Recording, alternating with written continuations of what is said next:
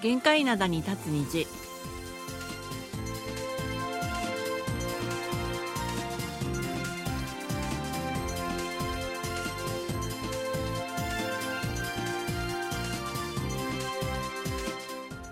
リスナーの皆さん、あにゃんせよ。こんにちは2月20日火曜日の限界などに立つ虹、マグムカさんことキミョンスンです。そうなんですことキンマーソンです二十四節気の一つ「薄い」が昨日でしたがその言葉通りソウルには日曜日の夕方頃から雨が降りました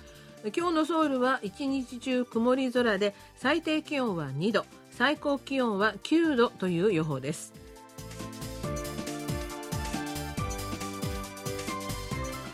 うん、でもあの午後に一時雨が降るんじゃないかという予報もあったので、はい私は一応傘を持ってきたんですけれどもあーなんかね曇ってますよね忘れて帰らないようにね、あの傘ね。あの先輩の松葉杖の隣に置いておくから大丈夫ですよはねえまだ松葉杖ついてるあ丸込先輩なんですけれども、はいまあはい薄いは雪が雨に変わり氷が溶けて水になる頃という意味なんだそうですけれども、はい。でもまだそうだからといってまだすぐこれから春が来るっていうわけではなくてこれからまだ寒さもあのあるっていうそういう意味らしいです。なんか今週いっぱい雨とか雪とか結構降りそうだっていうな話んかでねすよね。気温ちょっとね下がってますよね。なんかほうらん先週までかなんかすごく暖かかったじゃないですか。はいはいはいはい。だからそれから反動でね、うん今度また寒くなるっていうことなのでなんかまだまだなんつうのかな風邪とかねひかないように気をつけなくちゃなっていうふうに思いま今す。日も寒いと思ってきたけど、その割には風そんなに風が冷たくないよね。まあね、うんでも私あのしっかりこう着てきました。はいはいそういうことです。で、さてあの今日はパンダのお話をあしーたいと思います。はい、あのソウル近郊のヨギン市にあるテーマパークエバーランドで飼われているメスのジャイアントパンダフーバオ。はい。これあの水曜日にもなんかお話があったそうですね、はいパンダについてね、はいはいはいうん、このフーバオ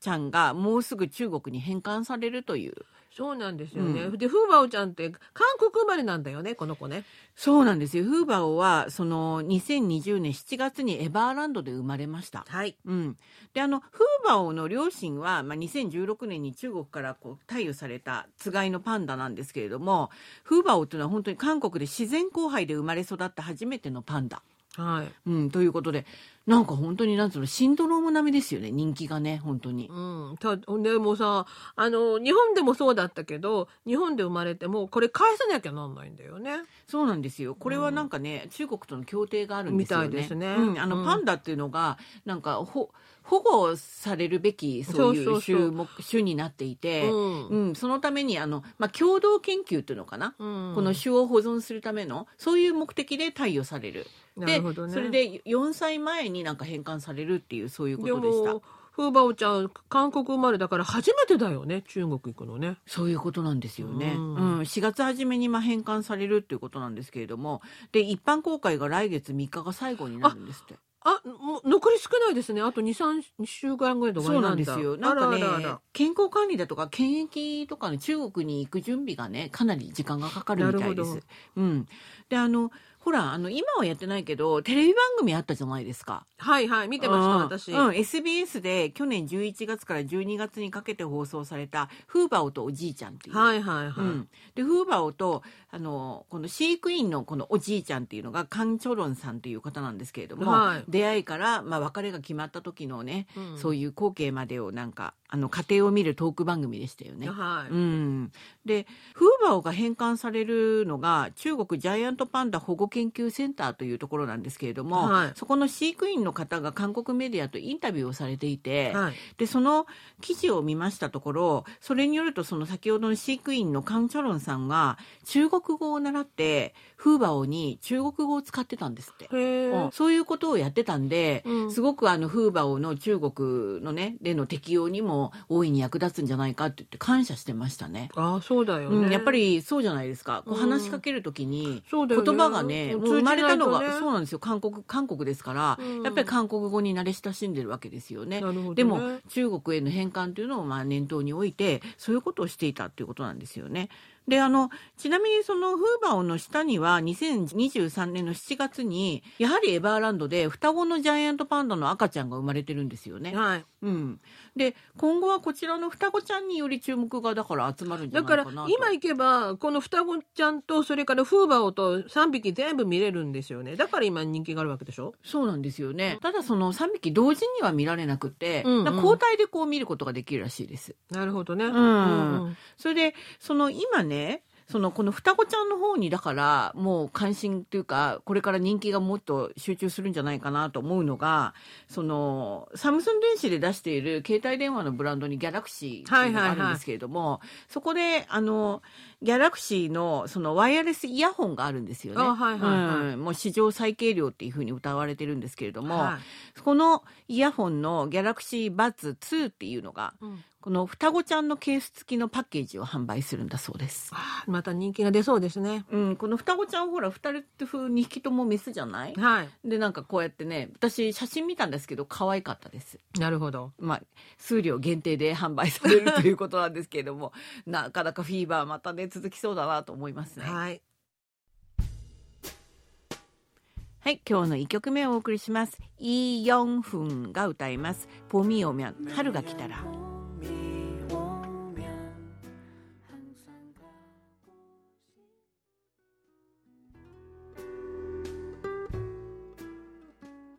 はい、今日の一曲目をお送りしました。イ・ヨンフンで、ポーミーオーミャン、春が来たらでした。これ、春が来たら動物園に君と手をつないでいきたいみたいなね。そういう内容の歌詞があります。おーなるほどはいはいえー、とそれでは今日最初のお便りご紹介します、えー東京中野区にお住まいの岩沢康弘さんからいただきました突然ですがアリスさんマルコメのお母さんスマホを何台お持ちでしょうかもちろん一台だけですよねはいうん私は1台だけですそれが普通なんじゃないの、ね岩沢さんね、うんで近年スマホはパソコンに匹敵すると主張する人が現れ僕もパソコンにまで例える人もいるのならスマホは1人1台で十分なのではと考えるようになりましたただあの仕事がある人はねそうなんか営業用と会社用と自分用分けてる人いますよねはいで私の兄は自営業で業務の関係上自分の本名で LINE をするスマホを1台だけ持っていますただ僕は本名ではなくペンネームで LINE をしています兄はそれを見て「なんだその変な名前は!」と非難したのですが変えるつもりはありません実は15年間ほどの間僕とメールや LINE を交換する女性がいるのですが彼女もペンネームで LINE をしています40年前の日本のラジオ番組のテープを YouTube で聞くとハガキで投稿する人はペンネームを使わずに本名で勝負する人がほとんどでしたが今は日本の AMFM ともにみんなペンネームです僕はずっと以前ある有名な DJ が僕の本名をうっかり本名を読んでしまいショックを受けました好きだったから本当につらかったですあのペンネームだったのに本名読まれちゃったんですね、うんなるほどねあーありがとうございます、はであの携帯電話普通はね1台なんじゃないかなと思なんかですけど2台以上持ってるのはなんか悪いことしてんじゃないかとか思っちゃうよでねついほらニュースとかに出てくるじゃないそうそうそう そうそうで2台をあお押収してなんか分析に入ったとかねそうそうそうそうね犯罪者はなんか犯何何台も持ってたとかあとねほら不倫してる人とかほら それちょっと良くないイメージまあああなるほどねもちろんその仕お仕事の関係で持ってらっしゃる方はいるんでしょうけども、うんあでもそういう私いたわ同期で2台持ってる子なんで1台でうんココインやってるああはいはいは いあ暗号あのね、うんその暗号資産でしたっけあなるほあどれねなるほどうんやってた、ああれのほらら相場がものすごく早く動くから、うん1台じゃ仕事の時は見れないからっつってあ。ーそれを見ててあのすごい大儲けして、うんあのお肉ね焼肉買ってもらったんですけれどもあー今はもなうるほどね儲けてるか分かんないですねあーまあとにかくでも日本のサラリーマンうちの息子も確か2台持ってました1台会社用出してましたで会社に置いてあるんですよねきっとねどうなのかなでもそこかそこでなんか会社で番号をもらって多分会社でやおうおうっ違てもらうったそんじれゃなをくうちてに持って帰って自宅で勤務するときに部長からどんどんどんどん入ってくるからそれであー結構持ってるものなんですねそれだからそうだからそれでだって普通のね会社員ですも普通んねの会社だマルかコらメ君は岩沢さんがおっしゃるぐらいだから結構持ってる人日本の特にサラリーマンは営業関係の人とかはみんな持ってんのよあー2台。そうなんだな、うんあれなんでだろうって思ったんですけれどももう私たちなんかは普通人はあんまり関係ないか韓ら、国チンも2台持ってる人は多いらしいんですけれども、でもただそんなにね会社から渡された1台と自分用の1台って、ほらハインちゃんもうんうんっつってるじゃない、あ本当に、うん、2台持ってる人多いよ本当だあのねヘインちゃん情報によると最初ヘインちゃんも2台だったんですってうん、だって会社からくれるっていうのは法人用のあれだから、うんお金をある程度会社が払ってくれるんだよね。その端末のあの購入費もある程度までは、あうんであさっき iPhone は高いから、うんうん、言って差たけど額を払わなきゃなんないけうんうど、んギャラクシーは全額会社がね払ってくれるみたいだから。どじゃあ結構じゃあ犯罪じゃなくてもそうそうそうそ2う。台持ってるっていう人は営業とか韓国のサラリーマン持ってる人多いと思うあー多いよん。だそうなんだ、うんでもうん私たちはもう営業とかでもサラリーマンでもないので関係ないからうん1台だけですよねそうおばちゃんたちは一台だけです。はい、ただ私はあのすごい懐かしいなと思ったのがこのあのラジオに投稿したっていう私も中学の時ずっとラジオをすごい聞いてたんですよ。あはいはいはい。うん、でね DJ の方にからサインも送っていただきましあた、はいはい。吉田照美さんっていうん美ですけれども。はいはいはい。吉田照美の「てるてるワイド」っていうでご存知の方いらっしゃるかな私もあの忘れてたんですけど検索してあ思い出しましたこのタイトルうをん。で、あそうさんもやっぱりペンネーム使ってた。あペンネームも使ってたような気がするんですけど私本名だったような気がしますあなるほどね。うん、だから懐かしくあの聞きました。 すごいショックだったんですね。本名呼ばれてね。あの、あの、ラジオかわいそう韓に国のリスナーの皆さんも、ラジオネーム使ってる方たくさんいらっしゃいますよね。多いですよね。岩沢さんこうやって本名でいただいてますけども、ラジオネーム多いですよね。うんだか多いらと思います今もあ今の傾向なんですよね。きっとね多。分ね。う。うんん。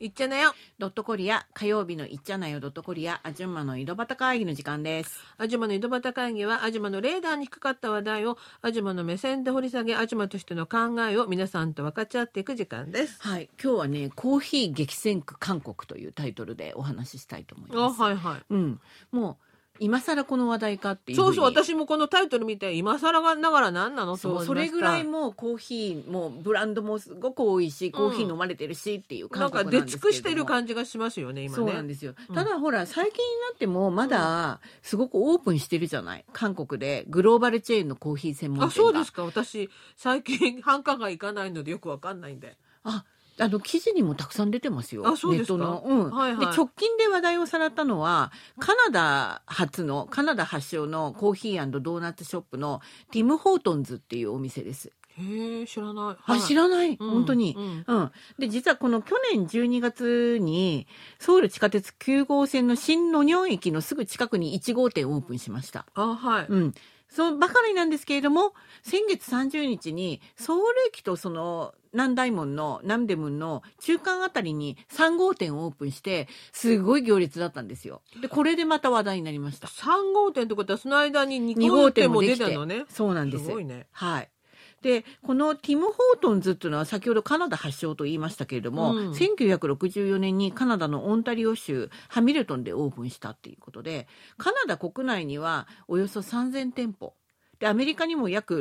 600店舗があるほか、世界17カ国で5700以上の店舗を展開しているということで、もうカナダ国内のスタバっていうふうに言われてるあ。はいはい、うん、国民コーヒーって呼ばれているブランドなんですって。うんうんうん、でドーナツもすごく有名で、まあ、ファストフード店としても非常にあの評価が定着しているっていうそういうねチェーン店なんですけれども、うんはいでもアジアにおいて韓国は実はね初めてじゃないんですよ中国インドパキスタンフィリピンタイシンガポールに続く7カ国目なんですってちなみにうんカナダのコーヒーって、んアメリカの例えばスタバのコーヒーとどこが違うんですか、まだ飲んでないんですよ私実は行きたかったんですけどこう行列がすごいっていうことで、うん飲んでなかったんですけれども、ううんちの娘また新宮駅にはいはいはい行ってきて友達と飲んだっていうことなんですけれども、うんうん普通に美味しかったよっつって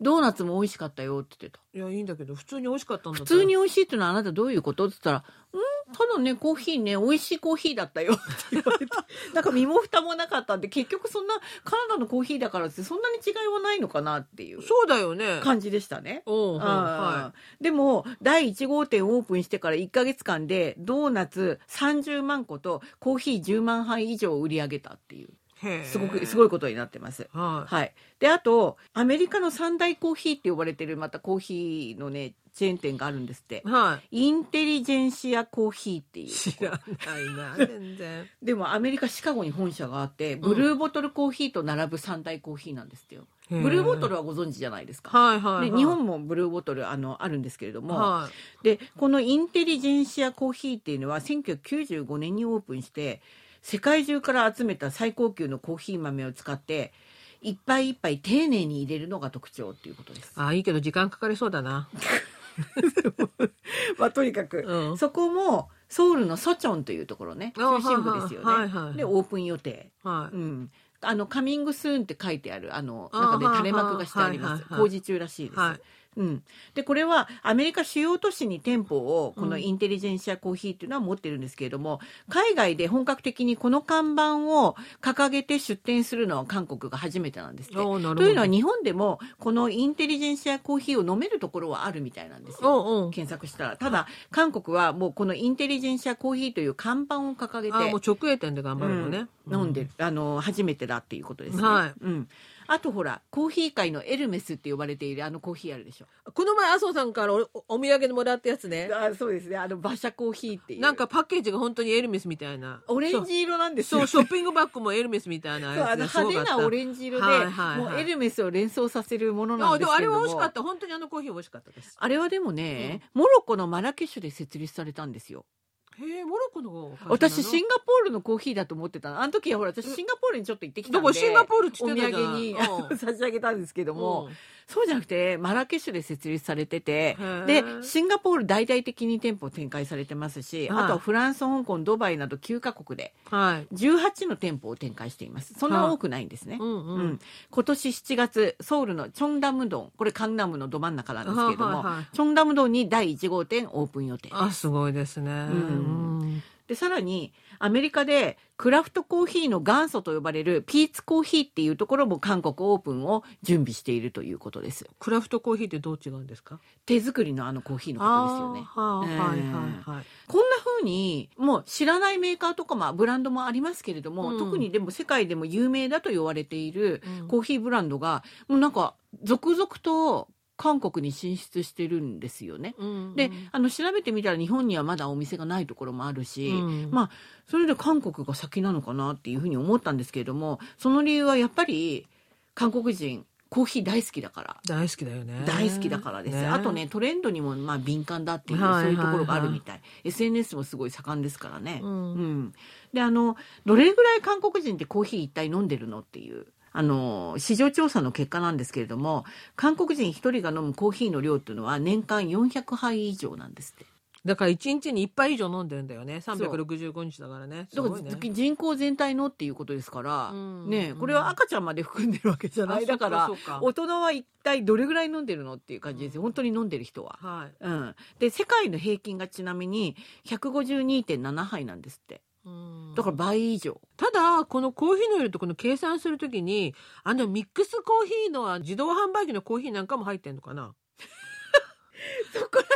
分からないですけど多分入ってないと思うなんでかっつうと、うん世界の平均っていうふうになるから世界ではそれは飲まないでしあーょあそうかだからコーヒー店のカフェのコーヒーということね、うんなるほどそういうことねね、うんでまあこれはアジアでは最多っていうことなんですけれども、うんそうそのねそのコーヒーも韓国は飲んでるんですよまだそうよミックスコーヒーでさ、うんね会社の私主事務人の実家に行ったら飲んでますそれ私うちでも飲んでるよ事務所でもおね、置いてあるとこ多いじゃないですかそれまで入れたらすごい量先輩お家でもそれ飲んでるんですか、んこのほらスティックのほらそうそうあの甘いやつそうそうそう甘いの好きで飲んでるどんどん年を取でるとも甘い先輩でも先輩ってほらコーヒーもほらコーヒー豆のあれも持ってるじゃあない持ってるよでそれでもで飲んそでれるも飲んでるじゃない、うん両方飲んでるでだからいいでどれぐ一らい飲んでる日のに3杯ぐらいらいは飲んでるよね、ほらそういう感じですよねやっぱりね、うんうんうんでそれだけにですねそれだけにやっぱり韓国って競争激しいんですよブランドにとってはでしょうねそう思うよ KBS の前だけ見てても何件あるのすごいですよねああうん、でスタバだとかブルーボトルコーヒーとか韓国市場でもう人気が定着したブランドもあるんですけれども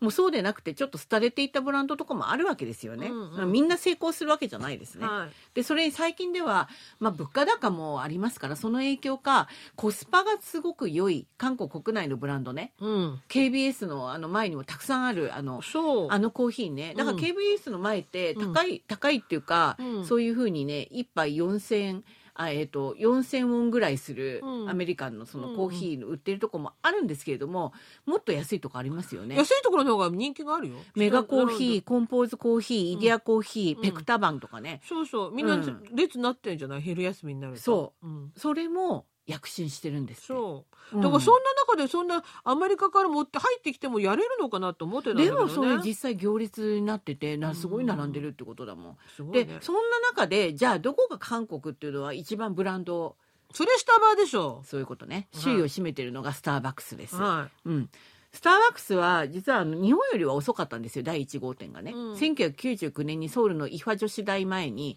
1号店オープンしまいし有た。名な話です、うんでこの時はアメリカドラマの「セックスザ・シティ」が人気があった時でその時になんつうのかなアメリカ文化への同型から、まあ、スタバっていうのも成功したんじゃないかみたいな風に言われてるんですけれども、うんでその後も現在までも先ほどねいろいろ言ったご紹介したようなそのブランド世界的ブランドも含めて数多くのブランドが韓国でオープンしてるんですけれどもそんな中でもスターバックスっていうのは去年末の時点で1893の店舗を韓国で展開しているっていうことでこの店舗数っていうのはもう韓国では1で世界的には4位なんですって、あーはいはいアメリカ中国日本に次いで4位え日本の方が多いの多いんですってなんか見た感じでは韓国の方が多いような気がするけどねでも私が行ってる観光地日本の観光地っていうのは、うんかなりスタバの密集度は高かったですよ。あそうあここにもあるあそこにもあるみたいな感じだったあーで韓す国のよ。場合田舎に行くとないのかなスタバが田舎に行くとっていう地方にもだいぶあるようになりましたけれども、んでもまあそれだけあるってことです。ただうん人口で、あの見ると絶対韓国の方が多いよそうだから、うんあの韓国3位になるんじゃないかっていうふうに近く3位になるんじゃないかって言われてるみたいあー店舗数がね、はいはいまあそういうことです。うん、で売り上げが韓国では年間の売り上げが2023年にはおよそ3兆ウォンに達してるってことで、もう店舗数売り上げともに韓国ではスタバが1位です。はいうん、でもあのさっき今更っていう話出ましたけれどもで先ほど紹介した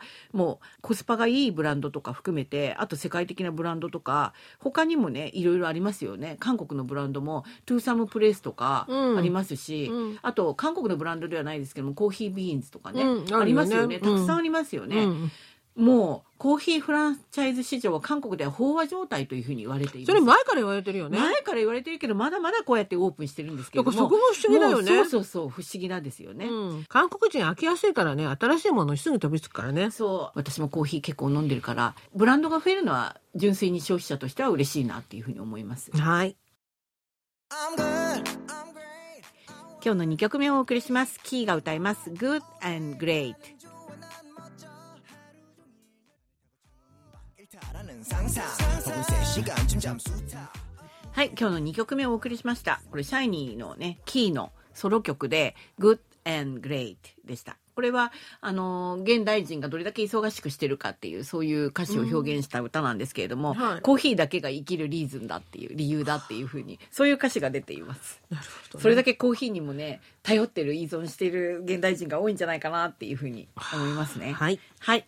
それでは後半のお便りご紹介しましょう。はい、えー、武井正明さんからいただきました、はい限界などに立つ虹の最初の話題は旧正月のことで西暦の元旦より旧暦の旧正月の方が季節感がちょうど寒さから春の暖かさも感じるいい時期なので私は好きですうん、日本ももう少し古来からい祝われていた旧正月にもう少しスポットを当てて今の節分や西日本の恵方巻きを食べる習慣などを集約して今の時代に合った新しい慣習日にしたらいいなと思います。えーキマーソンさんは松葉杖をつきながらのお仕事で旧正月にはお出かけされるとのことですがどうぞお大事にお気をつけてお過ごしください限界なでに立つ字は私の生まれた年から始まったようですがああ長年携わっている丸くめのお母さんことキム・ヨンスンさんこれからも先頭に立って頑張ってくださいありがとうございます。あありがとうのごござい紹ま介しするのがねちょっと遅れてしまったんですけれども、はいお便りね、はいあのその松葉杖ついてるのは 丸込めのお母さんです。た私がついておりま私すではないです。私ははまあ旧正月に釜山に、はいあのはい主人の実家にちゃんと行ってきました。で恵方巻きって、うん最近できた習慣なんじゃないこれ。そうそうそうなんそかう急に食べるようになりましたよ私は小さい時に日本にずっといましたけれどもなかったよ昔なはかったでしょ、うん、そういう私恵方巻きってこれ 日本のコンビニが始めたのかなと思ってたコンビニにたくさん売ってたじゃないだからコンビニでも結構たあ言ってる人がいたから、うん買ってる人がいたから、うんうんだから急になんかこういう習慣ができたなあってれ西日本の風習なんだってねだでかもら西日本の風習がなんで急に全国に広まったわけですか、ねだからねそこら辺がちょっと疑問ですよね誰が広めたのかバってレいうンのがタねインデーと同じような感じかそうなかもね絶対商業主義から始まってるよねえぐい 高橋さんありがとうございましあたりがとうございましした、た、ということで火曜日の限界などに立つ日お別れの時間ですお相手は丸くめのお母さんことキミヤさんとソウルナリスことキマーソンでしたまたの時間まで皆さんアニョイゲセヨさようなら